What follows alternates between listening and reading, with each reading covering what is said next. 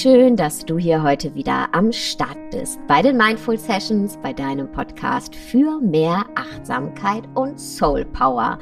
Und ich bin hier heute mit einer ganz, ganz großartigen Gästin, auf die ich mich schon sehr, sehr lange freue. Und wir sprechen über ein Thema, das uns alle hoffentlich betrifft, früher oder später, nämlich das älter werden. Und meine Gästin heute ist niemand anderes als die großartige Spiegel-Bestseller-Autorin, YouTuberin, Podcasterin, Speakerin und das alles gestartet mit 66 Jahren. Herzlich willkommen, liebe Greta Silva. Oh, meine Güte, danke für diese liebevolle Anmoderation. Ich freue mich unglaublich, hier bei dir im Podcast sein zu können und mit dir über das Leben zu plaudern. Finde ich unglaublich schön. Freue ich mich drauf. Und ich mich erst, meine Liebe. Alter, dieser Spruch kommt von dir. Alter ist ein Start-up-Unternehmen. Ja. Von 60 bis 90 Jahren ist genauso lange wie von 30 bis 60. Bitte lasst uns das mal auf der Zunge und in den Ohren zergehen.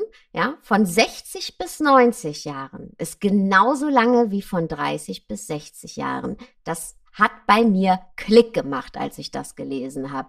Sag doch mal was dazu, liebe Greta. Ja, also da, das ist ja eine so simple Rechnungsart, eine so simple Rechnungsart, die vorher noch keiner aufgestellt hatte. Äh, das ist unfassbar, dass man mit so etwas Simplem so bekannt werden kann, äh, dass sich sogar die UNO bei einem meldet. Ne? Also ein Film über mich hat die UNO gedreht, der steht da jetzt auf der Plattform, wie andere Länder mit dem Alter umgehen. Das ist einfach, es ist einfach unfassbar für mich. Also äh, es fing wie so oft ganz harmlos an. Ähm, meine Tochter meinte, Mami, ich glaube, du musst der Welt mal erzählen, wie cool es ist, alt zu sein. Du liebst das irgendwie anders. So war das entstanden. Dann habe ich erstmal meinen YouTube-Kanal aufgemacht und äh, habe gedacht, na ja, so ein halbes Jahr probierst du das mal aus. Ich musste mir alles selber aneignen. Ich, ich fand niemanden, der mir da hätte unter die ähm, Flügel ähm, pusten können, dass das mal ein bisschen schneller gegangen wäre. Ich hatte das Problem, gefunden zu werden. Und das war dann erst nach einem halben Jahr der Fall. So. Und dann merkte ich, da draußen gibt es ja so viele, die so unterwegs sind wie ich. Ich bin ja nur ein Fahnenträger. Die Welle rollt ja von, von äh, den anderen Alten. Wir haben nur noch so komische Bilder im Kopf. Und da ist es eigentlich schon gleich meine Bitte. Googelt mal auf der äh, Webseite der Uni Konstanz Altersbilder. Da gibt es eine weltweite Studie, die besagt, wir altern so, wie das Bild in unserem Kopf ist. Menschen mit einem positiven Altersbild leben 7,6 Jahre länger, sind gesünder, sind glücklicher und, und äh, leben eine ganz andere Fülle. Und ich mache das Fenster noch mal größer auf und sage, das betrifft nicht nur das Alter, sondern das betrifft das ganze Leben. Also so wie wir denken da oben, wie das sein würde, so ist das dann auch. Und als ich also merkte, meine Güte, ich kann da was erreichen, also da ich erreiche Menschen und die denken jetzt über ihr Leben anders und und ähm, sagen eben auch, ich kann das doch nicht einfach absitzen, ich kann doch 30 Jahre nicht einfach absitzen. Und dann merkte ich schon, das braucht noch ein bisschen mehr, das braucht noch, es braucht noch Inhalt. Und da fiel mir auf, dass in Deutschland zumindest Lebensknow-how gar nicht in unserer Vorstellung ist. Also ich behaupte mal, ein 30-Jähriger, wenn der mal schaut, wie er mit 20 war und was er jetzt so viel mehr vom Leben verstanden hat. Ich meine nicht sein berufliches Know-how oder dass er Auto fahren kann oder sowas alles, das meine ich nicht, sondern wie Leben funktioniert. Und das wird immer mehr. Und das ist auch uns Alten nicht bewusst. Also wir klappen das Buch zu, wenn wir einen Rollator brauchen und sagen, jetzt bin ich alt und jetzt lohnt es ja gar nicht mehr. Oder also so ein Treppenlift, der geht in unserem Kopf ja direkt in den Sarg. Dabei ist das wie ein Ferrari. Der fährt von A nach B, der Treppenlift fährt von oben nach unten. Mehr ist es nicht. Und dass wir uns immer Helfer genommen haben, ist uns irgendwie nicht bewusst. Also kein junger Mensch jault rum und sagt, mir wird das jetzt doch alles zu mühsam und es dauert zu lange, die Wäsche mit der Hand zu waschen. Ich brauche jetzt eine Waschmaschine. Also wir haben das immer schon gemacht und belegen selber im Alter Sachen mit das ist jetzt der Weg abwärts. Also manche fangen da schon an, ich brauche jetzt eine Lesebrille. Ich meine, ich trage eine Brille als gestalterisches Element. Ich brauche überhaupt keine Brille. Das ist Fensterglas da drin. Äh, oder ich brauche ein Hörgerät oder ich brauche jetzt irgendwas. Das, das haben wir alles so mit so Stempeln versehen, die wir aber auch wieder wegnehmen können. Dass wir sagen, nee, ich nutze das, das hilft mir, was weiß ich, besser hier, besser da oder so etwas. Äh, und ähm, deswegen mache ich mir das Leben damit leichter. Und ähm, dann frage ich auch gerne mal so rein ins Publikum, stellt euch mal einen 90-jährigen Mann vor. Sieht der aus wie Helmut Schmidt? Dass der nachher im Rollstuhl saß, das spielt überhaupt keine Rolle. Er war weiter ein weltweit gefragter Staatsmann, wo man wissen wollte, wie er die Weltpolitik einschätzt, nicht welchen Rotwein er trinkt. Das heißt, ob die Hüfte klemmt oder das Knie eiert oder irgendwie sowas, hat nichts mit unserer Würde zu tun. Und das ist ja auch, sage ich jetzt mal so, das Problem von Menschen mit irgendwelchen anderen Einschränkungen, die vielleicht auch schon so auf die Welt gekommen sind oder so, dass man immer glaubt, das sei der ganze Mensch. Nee, da funktioniert irgendwie ein Teil nicht so, wie es soll. Aber hier drinnen ist man, bleibt man der, der man ist. Und ich glaube, wir kennen alle so Menschen, die sagen, naja, ich bin zwar 60 oder 70, aber ich fühle mich noch ganz jung. Und dann frage ich gerne nach. Den Kindern ist das oft peinlich, wenn Eltern das sagen. So, das denken die, mein Gott, du bist doch noch mal ein alter Mensch und sagst du so? Und ich frage dann nach, und was bedeutet das denn? Ja, ich fühle mich so wie 30 oder 35 oder so. Und wenn ich da jetzt mal in das Alter gucke, meine Kinder sind in dem Alter, also Mitte 30 bis Anfang 40, ich habe drei Kinder. Und jeder hat kleine Kinder, also selber, also ich habe Enkelkinder. Was die morgens auf der Schulter haben, wenn die aufstehen oder wenn ich aufstehe. Und das meint man nicht mit dem Jungsein oder diese schlaflosen Nächte, was weiß ich, wieso ist mein Kollege befördert worden und ich nicht oder diese, was da alles, oder wackelt die Firma oder, oder ist die Beziehung noch das, was sie war oder, also wir haben ja so viel, was uns da manchmal schlaflos sein lässt. Das fällt im Alter alles weg. Und das meinen wir auch nicht, wenn wir sagen, ich fühle mich noch so jung, sondern wir meinen, hey, was kostet die Welt? Dieses, was man, wo man mit 30 sagt, ich kann alles. Ich kann alles, okay, ich habe jetzt ein Zeitproblem oder so etwas, also das schon, aber ich kann eigentlich alles. Und das haben wir im Alter auch noch. Und da zu wissen, dieses Lebens-Know-how, was man hat, auch mit diesen ganzen Fertigkeiten, wir sind ja alle schon durch Krisen durchgegangen. Also es gibt kein Leben ohne Niederlagen, ohne Krisen. Man denkt immer, ich sei irgendwie nur in Honig gebadet oder so. Nein, ich, ich kann das alles ja nur bringen oder auch sein, weil ich das alles ja selber so erlebt habe, weil ich das so schmerzhaft empfunden habe. Klar bin ich auch vom Typ her jemand, der sagt, diese schmerzhaften Phasen, möchte ich eigentlich nicht haben in meinem Leben. Aber ich weiß auf der anderen Seite genau, dass wenn es weh tat, bin ich am schnellsten gewachsen. Und das ist so ein bisschen wie beim Fußballspieler. Wann geht der denn siegreich vom Platz und sagt, Chaka, ich hab's gerissen? Das ist doch nicht dann, wenn der, wenn der Gegner zur Seite springt oder der Torwart sagt, komm her, baller hier rein, das Tor ist deins. Nee, wenn der sich durchgearbeitet hat, rechts vorbei, links vorbei und so etwas. Und so machen wir das in unserem Leben auch. Wir fallen immer wieder hin, wir stehen immer wieder auf, also ich habe auch Situationen gehabt, wo ich gedacht habe, mein Leben läuft vor die Wand. Aber das Leben geht weiter, nur anders. Und das im Rückblick sehen zu können, lässt mich ja heute längst nicht mehr so ängstlich sein, wenn ich da dunkle Wolken auf mich zukommen sehe. Also da ist so viel Stabilität drin. Ich bin ja auch in Firmen unterwegs und da ihnen zu sagen, was es eigentlich bedeutet, auch ältere Mitarbeiter zu haben und zu halten, die gerade in solchen Krisensituationen so ein stabilisierender Faktor sein können. Die sagen, Leute, wir haben auch schon ganz andere Krisen, die Finanzkrise, die Ölkrise oder was weiß ich, was wir alle schon so hatten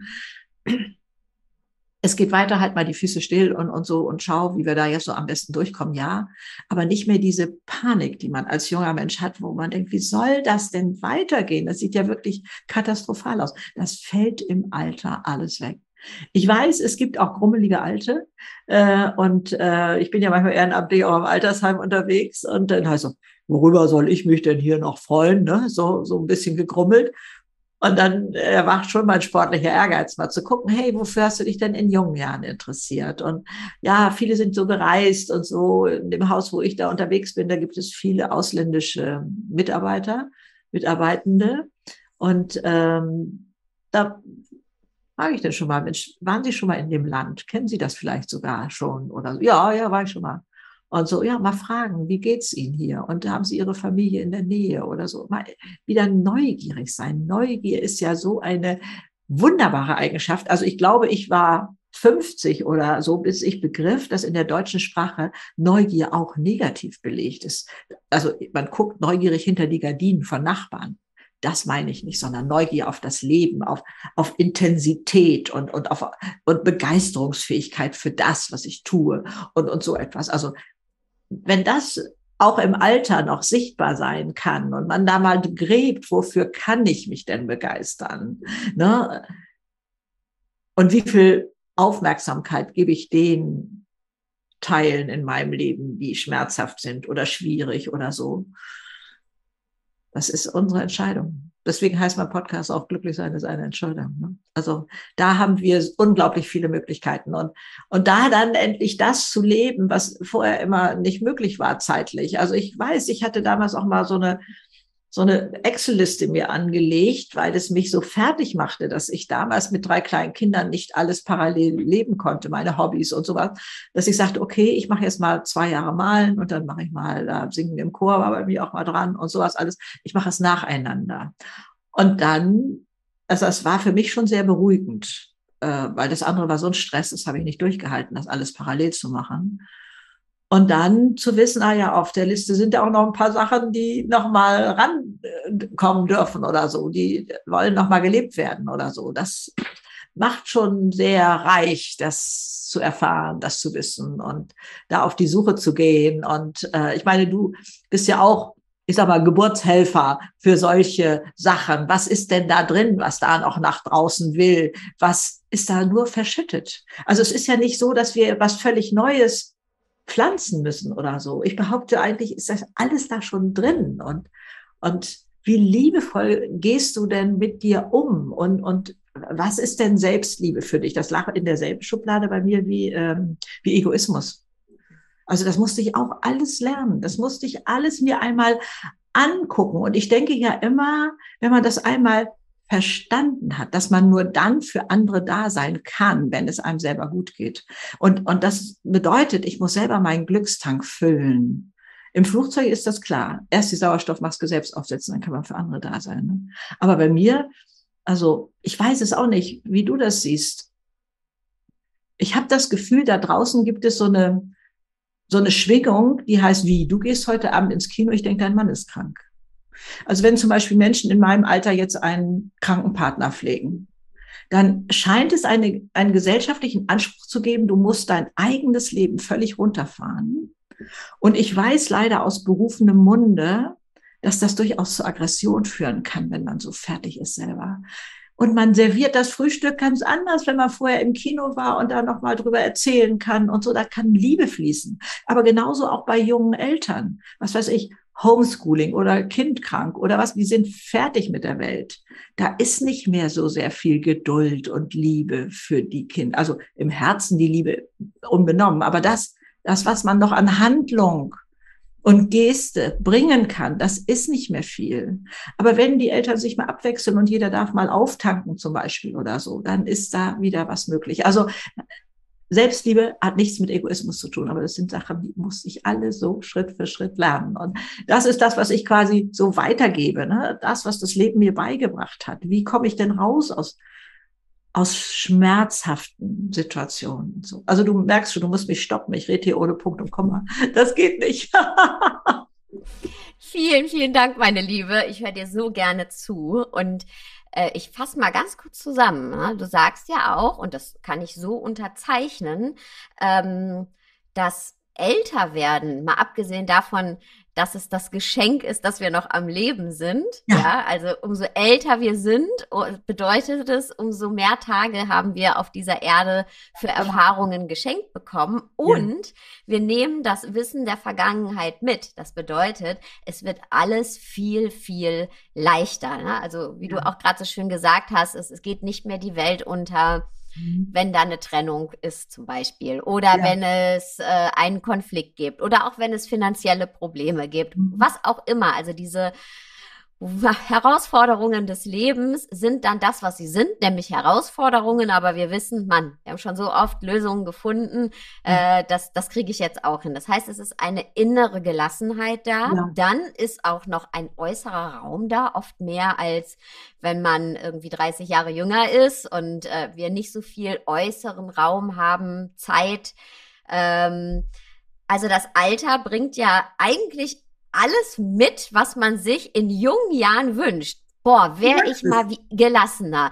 Ja. Ach, warum bin ich immer so ähm, zu Tode betrübt oder warum lasse ich mich aus der Bahn werfen? Und ich habe keine Zeit. Ich weiß nicht, wie ich das alles gleichzeitig handeln soll. All das haben wir auf einmal im Alter.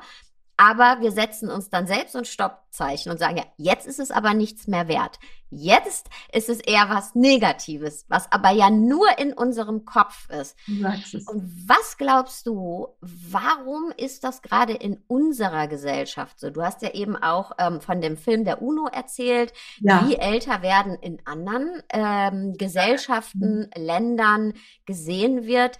Ähm, also ich empfinde das eben auch, dass es in unserer Gesellschaft jetzt gerade so eine Revolution gibt, zum Glück, aber ähm, doch lange Zeit einfach, ähm, ja, da war Älterwerden stigmatisiert.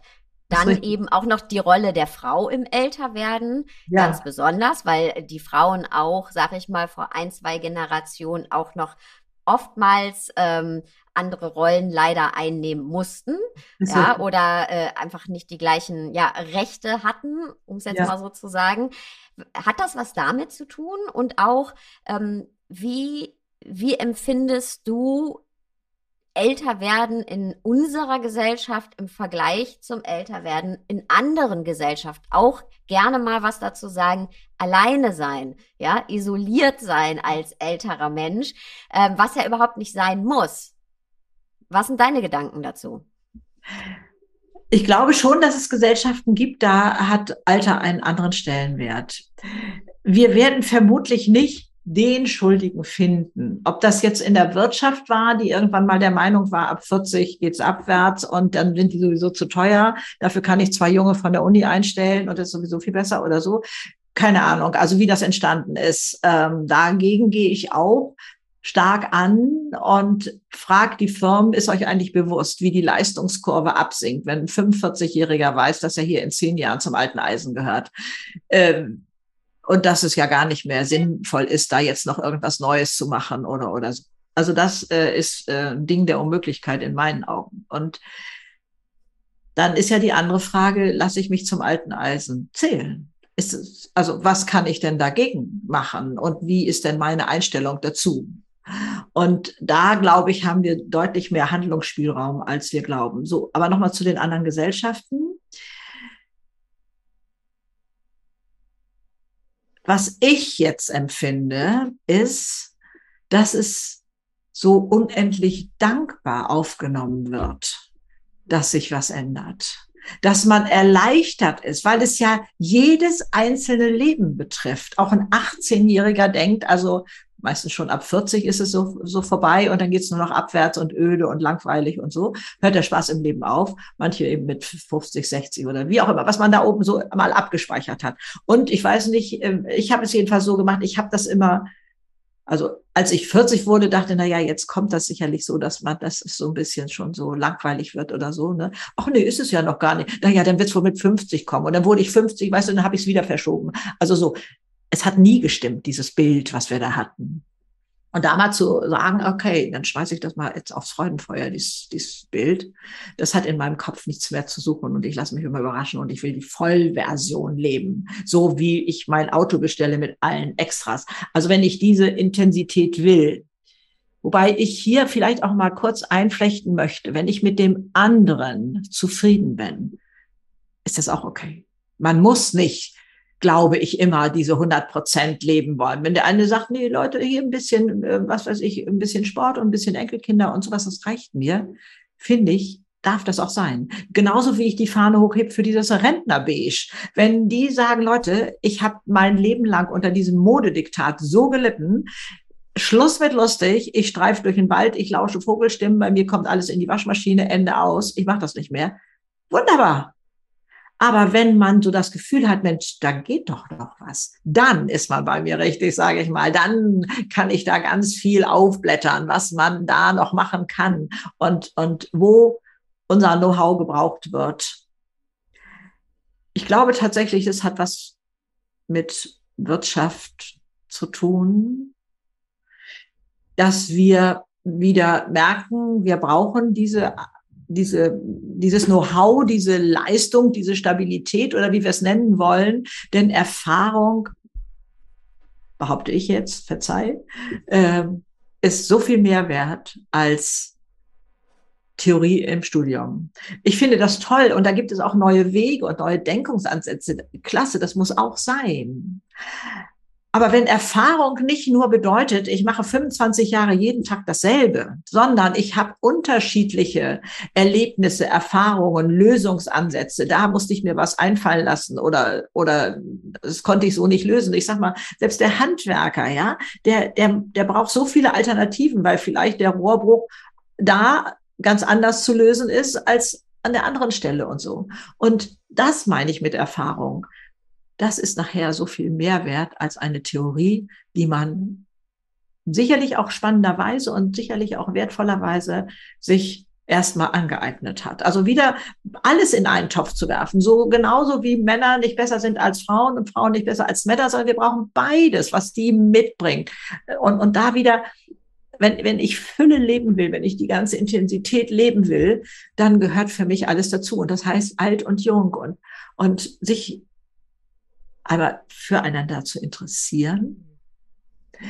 Wie, wieso hast du damals angefangen? Wieso hast du dich entschieden, diesen Job überhaupt zu machen? Oder, oder was war da damals dein, dein Motiv? Also es gibt so einen kleinen süßen Werbefilm ähm, für ein ganz anderes Produkt da ist ein Street Dancer mit Anfang 20 ähm, und eine klassische Balletttänzerin mit einer Ballettschule. Und der, dieser junge Mann, dieser Street Dancer, der sagt, nee, also das wäre ja aber nichts für mich und so. Und sie fragt ihn, wieso hast du angefangen zu tanzen? Er sagt, ich habe so viel Schmerz hier in meiner Brust gehabt. Und dann steht er auf, vorher sitzen die beiden, dann steht er auf und tanzt und, und tanzt so seinen Schmerz raus.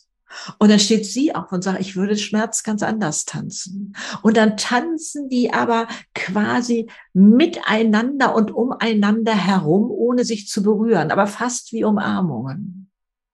Und das meine ich. Aus diesen zwei unterschiedlichen Welten etwas Neues zu kreieren, was, was, was ein, eine neu, ein neues Volumen kriegt, eine, eine Eigenständigkeit in diesem Tanz. Das hätte keiner alleine so darstellen können. Und wenn man das schafft, also wieder neugierig aufeinander zu sein, ähm, darf ich sagen, wenn wir unsere Überheblichkeit rausnehmen, dass die Alten es angeblich besser wissen oder dass die Jungen meinen, Gott, die Alten, ne, das ist ja alles so Schnee von gestern oder so. Überheblichkeit raus und Liebe rein. Also am liebsten würde ich ja auch über Liebe reden, weil ich denke, die Liebe hat bei uns diese blöde rosarote Schleife. Nee, Liebe ist so eine elementare Kraft, mit der kann ich alles lösen. Also Liebe zu mir selber, die hatten wir gerade schon. Liebe zu dem, was ich tue. Äh, Liebe zu meinem Umfeld, also Liebe zur Natur, zum Klima, zum was weiß ich alles. Also ich glaube, wenn wir das schaffen, da überall wieder diese, dieser Kraft die Möglichkeit der Mitsprache zu geben in unserem Leben, dann haben wir schon ganz, ganz viel gewonnen. Ich hörte da neulich auf, ich war auf so einem Zukunftskongress, richtig groß aufgezogen, meine Güte, vier Tage lang. Palace Gathering äh, und, und da war unter anderem eine Gruppe, also muss man erstmal sagen, im äh, Zuschauer waren Firmen, große Firmen, die wissen wollten, was können wir tun, um dem Fachkräftemangel entgegenzuwirken? Was muss sich in unserer Firma ändern, damit wir die Leute anziehen, die wir haben wollen? Das war so die Messlatte. Und dann äh, steht da, äh, also für mich ein, ein begnadeter Redner auf der Bühne, Boris Diekmann, der sagt, okay, ihr könnt doch alle, ihr kennt es doch alle, ihr kommt in eine Abteilung rein und ihr spürt das Klima. Ihr spürt die Energie ja, nicken erstmal alle so klar. Ob da man da gleich mitmischen will oder so, oder ob man denkt, ich glaube, hier ist gerade dicke Luft oder so. Ne? Das spüren wir, diese Energie. Und dann sagt er, wie, also auch, nee, er geht da einen Schritt zurück. Jeder im Raum trägt dazu bei. Also auch ich, wenn ich da jetzt reinkomme in diese Gruppe, ich trage zu diesem Klima bei, sich dessen erstmal bewusst zu sein. Und wie muss, äh, er hat es sicherlich nicht Herzenseinstellung genannt, weiß ich gerade nicht mehr. Ähm, wie musst du drauf sein, sagen wir es mal so allgemein, um das positiv zu verändern? Wenn du gleich urteilst und sagst, also was ist hier denn los, um Gottes Willen oder so, wie kannst du da eine Offenheit bewahren, damit Energie so fließen kann, dass sich daraus etwas Positives ergibt? Und dann kommt er unterm Strich auch darauf und, und erzählt das auf dem Zukunftskongress. Es ist die Liebe. Es ist letztendlich die Liebe zu dem, was du tust, zu der Offenheit Menschen gegenüber, wie du ihnen begegnest und so. Und das hat mich also sehr, sehr beeindruckt und auch in den Gesprächen hinterher also natürlich auch mit dem Mann, aber auch mit den Firmen. Die, ja, seit, also einer, seit acht Jahren ist die Firma intensiv dabei, einen Wandel zu schaffen in den Führungsebenen, weil sie sagen, von da geht das also meistens aus. Ob es wirklich Druck sein kann, Drohung, wir sind ja auch manche, ja, meine Güte, wir müssen aber nur mal liefern. Ne? Also, und, und wir haben einen Auftrag und so, wir, also wir müssen da ja was machen. Und ja, wie kriegen wir das am schnellsten, am besten gelöst? Das bleibt, es bleibt dabei. Es darf kein Druck passieren. Es darf auch nicht Angstmacherei. Dann, dann, was weiß ich, verlieren wir den Auftrag und den Job und dann geht die Firma pleite oder du bist, fließt hier raus oder was weiß ich. Angst macht das, man kann dann nur noch in alten Bahnen laufen. Das kennen wir ja, wie wir da funktionieren und so. Also insofern, ich gucke so unglaublich hoffnungsvoll und begeistert in die Zukunft, weil ich denke, wir sind in einem so tollen, ja, wir sagen immer Transformationsprozess. Ich finde, dieses Wort hat leider auch schon wieder so eine komische Farbe gekriegt, aber egal.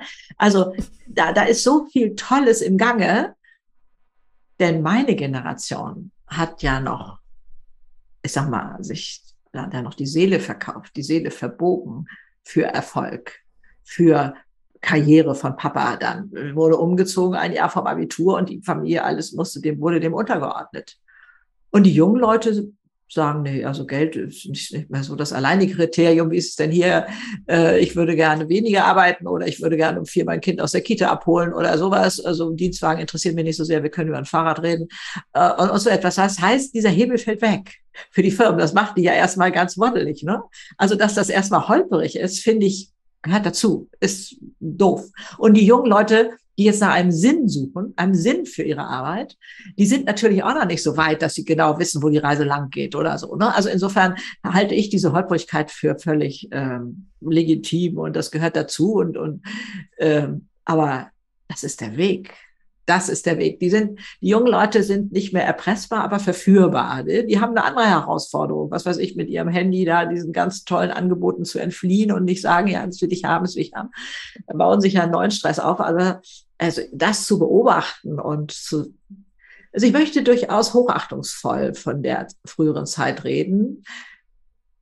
Das hat Deutschland nach dem Krieg groß gemacht. Da hat hier oben einer bestimmt und dann mussten die alle darunter funktionieren. Dann musste das so gemacht werden, wie man das so beschlossen hatte. Und ja, danke dafür, wunderbar. Und das ist auch die Plattform dafür, dass wir heute diese Freiheit haben, anders zu sein. Auch dafür Ehre und so. Aber die Zeit ist vorbei. Sie ist einfach vorbei. Und da sage ich wirklich nur Halleluja und freue mich auf das, was da kommt. Und also Alter ist nicht etwas, dem allein da die Krone gebührt oder irgendwie so etwas. Jede Zeit ist so spannend und, und so kostbar und, und so inhaltsreich und Alter eben auch. Und vorher hatte Alter so ein bisschen so einen verstaubten Eindruck und den versuche ich da jetzt mal so wegzuziehen, diesen Staub, diesen Grauschleier vom Alter.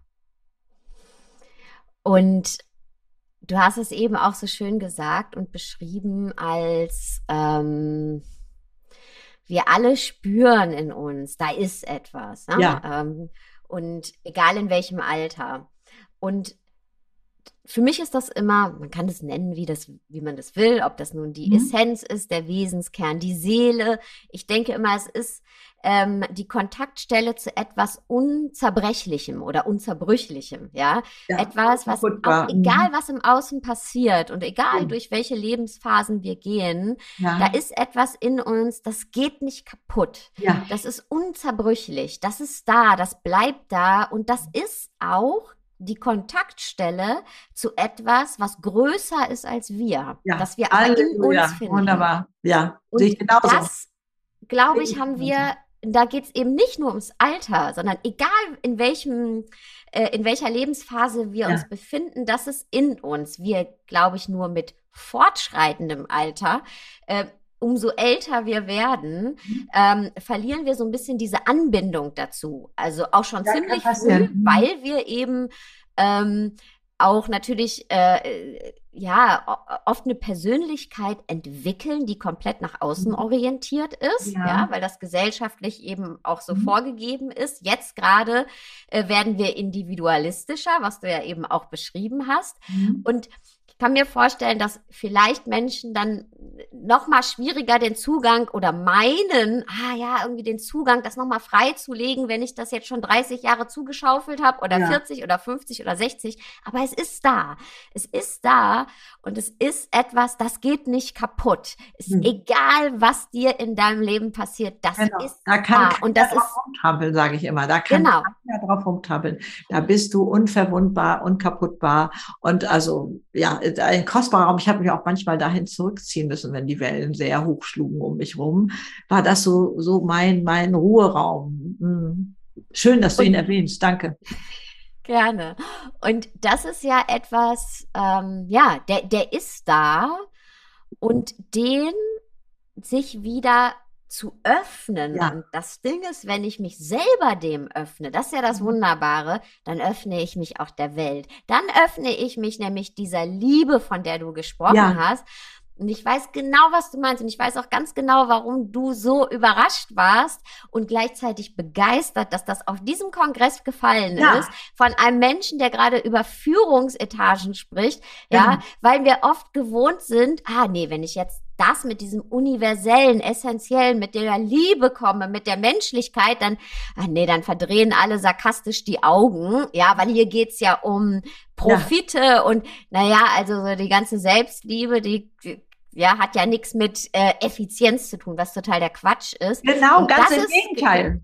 Da, und da, das ist, glaube ich, gerade das, wo wir, das ist, glaube ich, gerade das, wo wir eben den Wandel spüren, ja. das, was andere Traditionen seit Jahrtausenden wissen und was wir ja. jetzt gerade für uns entdecken, das Universelle und was nämlich genau auf Effizienz einzahlt und genau. Verbindung von allen, ähm, generationsübergreifend, nicht in Schubladen äh, äh, uns gegenseitig stecken, nicht meinen, ich ähm, Sei wir müssen einander die ganze Zeit ausbrennen und ähm, ja. das ist etwas, was sich gerade zum Glück ändert, weil wir ja. auch merken, es geht auch nicht mehr so weiter. Ja, ja also die Gott sei wir merken es für uns, wir merken es ja auch, dass wir alle miteinander verbunden sind. Wir merken das mit, ähm, mit dem Klima, ja, also vieles ja. ist ja auch von uns erzeugt, was woanders gerade schief geht, muss man ja auch sagen. Das hat Aber uns vorher nicht betroffen.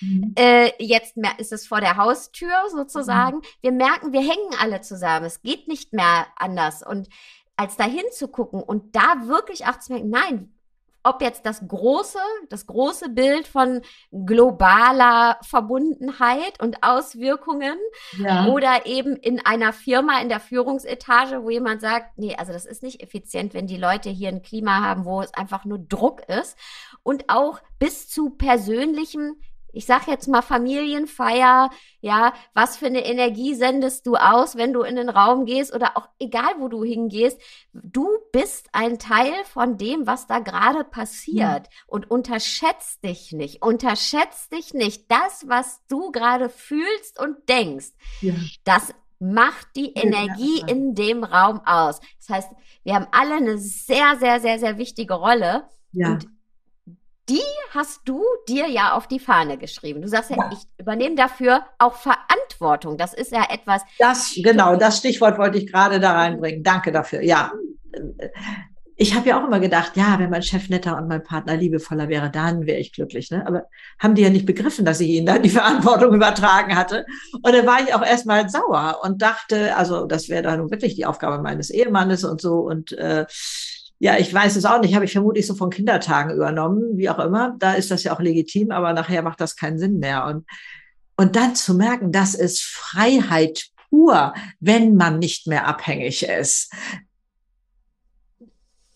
Sich selber die Frage zu stellen, was brauche ich jetzt in diesem Moment, wo es mir vielleicht auch ganz schlecht geht oder so? Was brauche ich jetzt, um glücklich zu sein? Und mir das dann auch gönne und, und da kleine Schritte machen. Unser Leben besteht nicht aus den, was weiß ich, Feuerwerkabenden oder so, sondern es besteht aus diesen kleinen Sachen. Du hast es ja auch schon angesprochen, in Beziehung leben. Damit ist nicht nur die Partnerschaft gemeint. Da ist unsere Beziehung zur Kassiererin, zum, zum Busfahrer, zur Nachbarin. Ich meine, in Hamburg gilt das ja schon als ganzen Satz, wenn du jemanden begrüßt und sagst, moin. Ne? Das ist schon mal äh, äh so eine Begrüßung vielleicht kann man sich da mal einen Satz zurechtlegen. Und das macht auch was mit uns selber. Wir fühlen uns anders, wenn wir jemandem etwas Freundliches sagen. Menschen, die anderen helfen, sind die glücklichsten. Also da finde ich ja, das finde ich ja vom lieben Gott, oder wie, wie immer wir ihn da nennen wollen, so raffiniert eingetütet, ich kann mich nicht hinstellen und sagen, keiner kommt vorbei und macht mich glücklich, sondern wenn ich mir überlege, wie ich andere glücklich machen kann, allein schon sich das auszudenken, wie wird der heute Abend da äh, große Augen haben oder die Nachbarin, wenn sie da was an der Türklinke findet oder oder was weiß ich, das macht uns schon Spaß. Und und da zu wissen, so kann ich mich glücklich machen. Also wenn ich im Tee hänge, gibt es, glaube ich, drei, muss man gleich selber nachzählen. Also einmal gucke ich, gesunde Ernährung äh, muss dann sein. Also wenn ich jetzt das Gefühl habe, fünf Tafeln Schokoladen reichen nicht oder Tüten Chips oder was weiß ich so, kann ja auch alles mal passieren. Aber dann ist es also Ernährung gibt mir Energie, also meinem Körper Energie erstmal von außen. Dann das Aufräumen, wo ich mich meistens aufhalte, ist bei mir der Schreibtisch. Klarheit im Außen macht was mit mir im Inneren. Also äh, entrümpeln befreit die Seele, habe ich mal im Film gemacht. Und das andere, zu fragen, wem könnte ich jetzt eine Freude machen? Eine klitzekleine. Was backen, Brief schreiben, spielt gar keine Rolle. Und dann ist man schon mal weg von diesem Fokus, ich bin jetzt das ärmste Kaninchen vom Feld, hin zu, was kann ich für den anderen tun? Da, das, der Fokus ist schon dann ein anderer. Also das sind so Hilfsmittel. Ich bin ja sehr für so einen Werkzeugkoffer. Ne? Erstens, zweitens, drittens, was kann ich da machen? Ich sage mal, ich komme vom Bauernhof. Bei mir muss das immer alles so ganz praktisch sein und anwendbar und so. Und ähm, da gibt es so eine Menge, was wir machen können. Und damit verändern wir die Welt. Also zumindest unsere Welt und unser Umfeld. Also ich, so Freude wie Konfetti auf Menschen werfen. Ne? Ver, ver, ich bin immer mit fröhlichen Menschen zusammen. Das hätte ich mich als junge Frau vielleicht nicht so getraut oder mehr nur Frauen gegenüber. Was weiß ich, jemand an der Kasse vor mir, so eine tolle Figur, tolle Schuhe oder irgendwas, äh, Haare toll oder wie auch immer, ähm, sage ich der Person. Und dann, ja, es ist, es ist schon vom letzten Jahr und, und so, also was wir Frauen da auch alles so von uns geben. Ne? Das erst nochmal schlecht machen, was wir dann da haben. Ich sage, nee, halt, stopp, freuen, mehr nicht. Einfach nur freuen. Oder Kassiererin ein liebes Wort sagen und sagen, meine Güte, wie sie das hier alles so schaffen, ich bewundere sie oder so. Reicht. Dann hat man schon Strahlen und der nächste, der nach einem der hat auch gleich eine freundliche Kassiererin dann. Also wir haben so viele Möglichkeiten im Großen und im Kleinen. Also ich war ja 17 Jahre Hausfrau und Mutter, das kann man ja heute kaum noch einem verständlich machen. Aber erstens das war mir von Anfang an geglückt. Wir mussten ja drei Jahre warten, bis wir überhaupt schwanger wurden. Das war ja schon mal die große Lernerfahrung. Also für mich war das ein Geschenk und ich war wirklich damals schon der Meinung, gesellschaftlich, volkswirtschaftlich gibt es keine wichtige Aufgabe in Deutschland, als Kindern auf dem Weg zu helfen, statt in einer Firma irgendwelche Gewinne zu maximieren. Heute weiß ich, dass man das anders sieht, ne? dass das äh, zu Hause so, aber man gibt dem selber einen Wert. So, jetzt, jetzt hatte ich aber die Schwierigkeit. Mein Leben lief so ab, Badezimmer sauber machen, Betten machen, einkaufen, kochen für die Kinder und ähm, wenn es hochkam, hatte ich dann vielleicht mal eine halbe Stunde oder eine Stunde Quality Time, das Wort gab es noch gar nicht, wenn die Kinder Hausaufgaben machten. Für mich habe ich gedacht, das kann nicht mein Leben sein. Ne? Das geht hier läuft was schief. Und dann denke ich, du hakst das ja alles so ab. Gott sei Dank ist erledigt. Wieder ein Stück Leben hast du geschafft. Gott sei Dank. Also, wie sollte ich diesen langweiligen, eintönigen, wenn man so will, auch unbedeutenden Sachen denn jetzt einen Wert geben? Und also ich habe da lange dran rumgeknaspelt und ich weiß noch, dass, also wenigstens beim Bettenmachen erinnere ich mich noch, ich oftmals gedacht habe, ich, es gibt Menschen, die haben äh, nicht die Möglichkeit äh, oder sie können, haben eine körperliche Einschränkung oder so, dass sie das gar nicht können. Die würden dich jetzt beneiden. Wo man das sofort versteht, das war vielleicht vor 15 Jahren, vor 20 Jahren, weiß ich nicht, da war das das Thema Steuern. Ja, ich muss noch Steuern machen. Ja, ich weiß und wieder angemahnt und so. Ja, ich muss noch Steuern machen. Ich musste in mir so eine Schwelle überwinden, bis ich mich dann da mal hinsetzte. Bis mir dieser glorreiche Gedanke kam, du, wenn du kein Geld verdienen würdest, müsstest du keine Steuer machen. Willst du das? Nee, wollte ich nicht. Ich rufe heute auch nicht Halleluja, ich darf Steuern machen, aber es gehört einfach dazu. Ich muss keine Energie mehr aufbringen, um so blöde Hürden in mir selber, die ich da gebaut habe, zu überwinden. Und das macht das Leben auch so viel leichter. Also und das hast du was ganz Tolles gesagt, ähm, ob es nun beim Betten machen ist oder beim Steuern machen. Ich glaube, da kann sich jeder, äh, hat direkt ein Gefühl dazu, als du in dem Moment gesagt hast, na, da habe ich dann wieder ein Häkchen hintergemacht und ein Stück ja. Leben abgehakt, etwas ja. auf meiner Liste abgehakt. Ja. Wie viele Dinge in unserem Alltag, die wir tun, sehen wir, und das ist eine Einstellungssache, eben als Bürde und machen oder ja, muss, muss ja gemacht werden, machen wir dann ein Häkchen hinter. Aber nein, jede jede, jeder Moment ist eine Erfahrung und wie ja. wir den Moment erfahren, ja. das bleibt ganz an uns. Ja, machen wir ein Häkchen hinter, ach Mensch, zum Glück ein Stück Leben vorbei, aber auf der anderen Seite Angst haben, dass das Leben zu schnell vorbeigeht. Also das heißt, im konstanten Mangel und in der konstanten Abwertung zu leben oder ja. Angst, ja. Also Hauptsache schnell ein Häkchen hintermachen, ein Stück Leben vorbei, oh, mein Leben ist bald vorbei, auch gleichzeitig Angst vorm Leben haben oder sagt man, okay, ich gehe rein in die Erfahrung und das bedeutet eben auch, Erfahrungen, die vielleicht gar nicht immer angenehm sind, aber trotzdem da reinzugehen und wahrzunehmen sich verletzbar zu machen. Das ist ja das Thema, was du gerade ansprichst, da innen aufzumachen. Meine Güte, was habe ich Angst gehabt, dass ich verletzt wurde und dann habe ich Mauern gebaut, bis ich merkte, das sind ja meine Gefängnismauern. Nee, das macht man lieber nicht, das könnte ja auch schmerzhaft sein. Und oh, ja, da sei mal vorsichtig. Also ich wurde immer enger, immer enger, bis ich dachte, bist du bescheuert, das will ich nicht. Aber dann musste ich ja wieder einen Weg finden, wie ich mit diesen, dieser Verletzbarkeit leben konnte.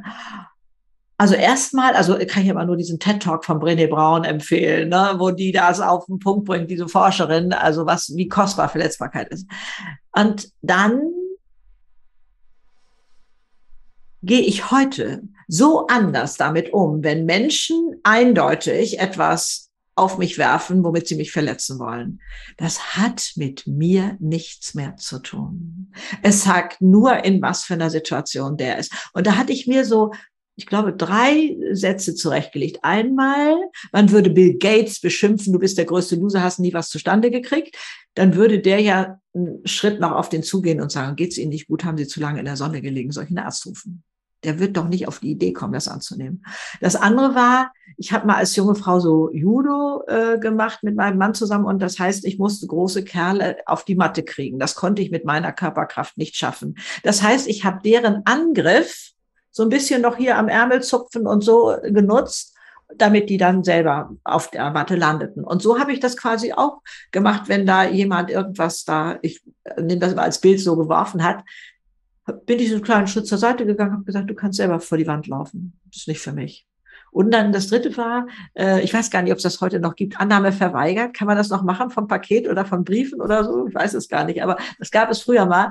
Also Annahme verweigert kann zurück an Absender. So. Und das hat mir sehr geholfen. Äh, und dann gab es auch noch so Sprüche, die ich mir zurechtgelegt hatte.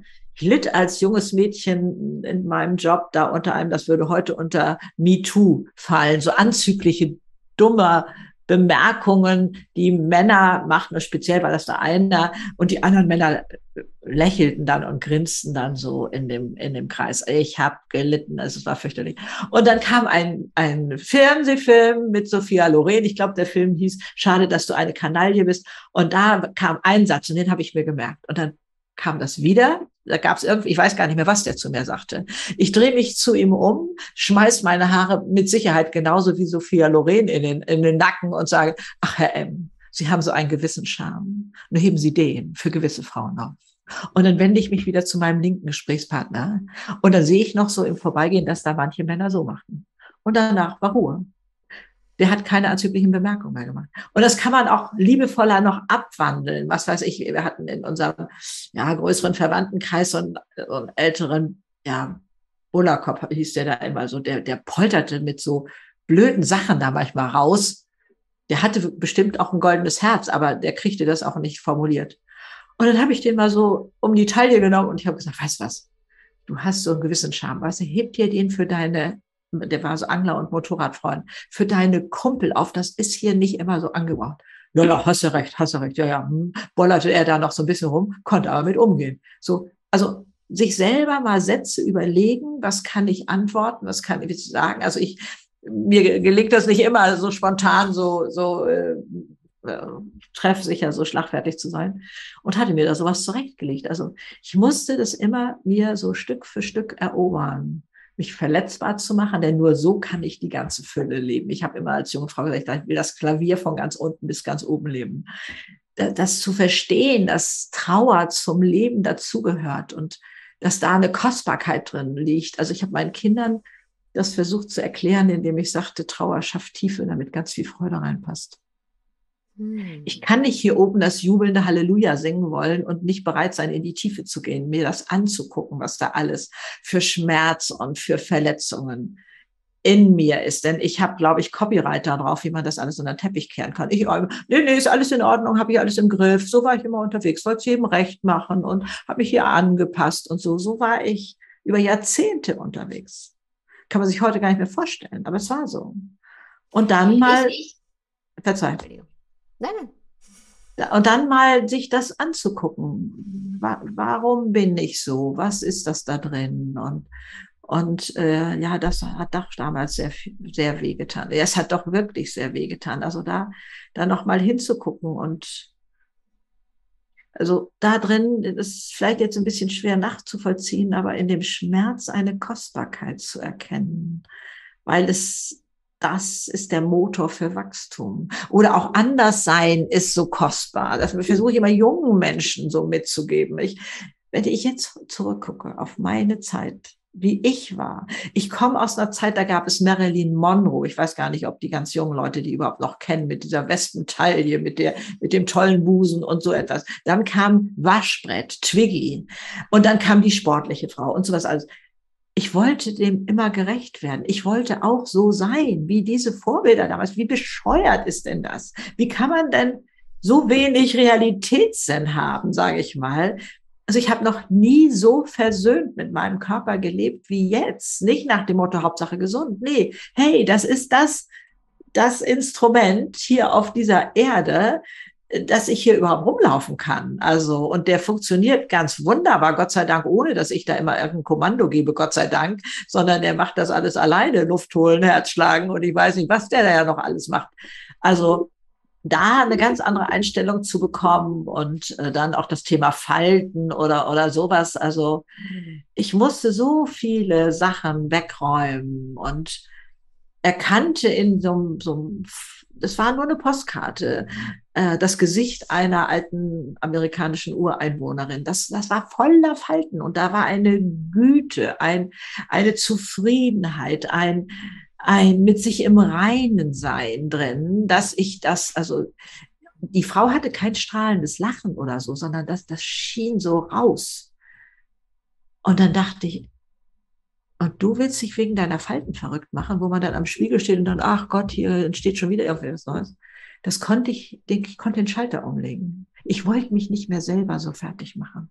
Denn wir sind das ja selber, die, die dann so kritisch sind. Also generell dieser Kritiker auf meiner Schulter. Also das war also ein gefährlich Ding, sage ich mal. Den musste ich auch manchmal mit Paketklebeband den Schnabel zukleben, weil ich dachte, es ich hatte keine positiven Sätze für mich damals. Also, aber das, das ist ja auch dein Spielfeld, wo du unterwegs bist. Was, was können wir in so vielen kleinen, zauberhaften Erkenntnissen alles gewinnen an Lebensqualität, an Lebensintensität, an Schönheit? Also, es ist so ein bisschen wie beim Weinkenner, der ja auch, glaube ich, erst nach das kann der nicht beim ersten Mal, wenn der in seinem Leben einen Schluck Wein nimmt. Da schmeckt der auch noch nicht Schokolade und Brombeere raus, sondern es verfeinert sich immer mehr.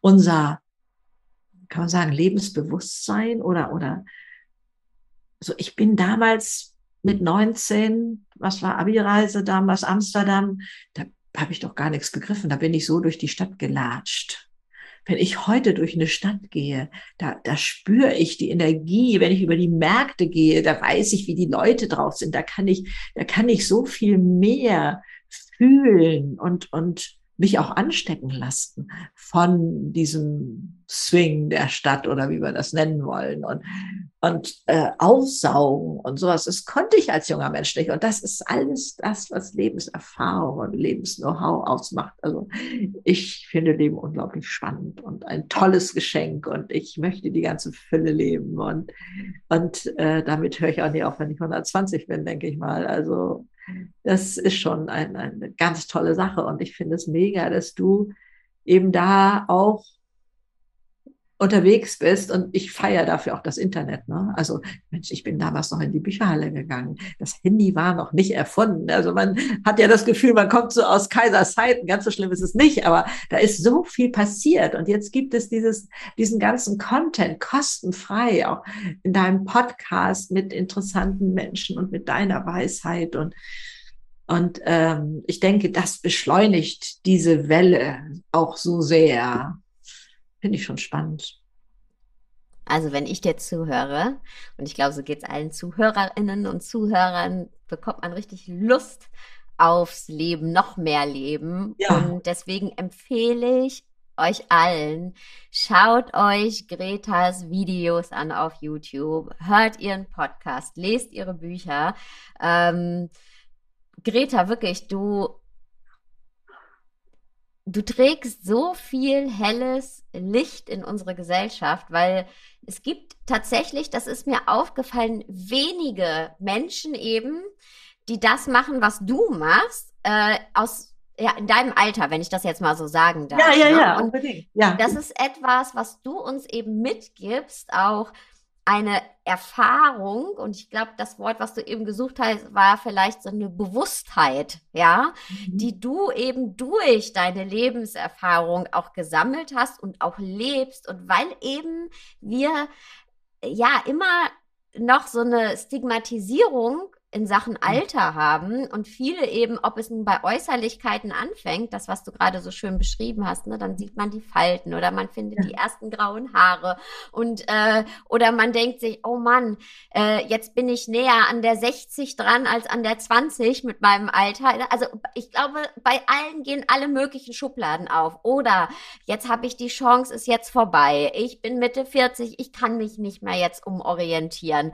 Ähm, sei das in einer Partnerschaft Partnerschaft, sei das beruflich. Ja, wir denken leider doch sehr viel in den Kategorien Alter, was darf man, was darf man nicht, was geht noch, was geht nicht mehr, was alles Quatsch ist. Und da hilfst du mhm. uns bei, das zu entstigmatisieren und dadurch eigentlich kriegen wir alle neues Leben geschenkt, muss man mal eben sagen. Du schenkst uns allen nochmal 60 Jahre on top und ja, das Halleluja.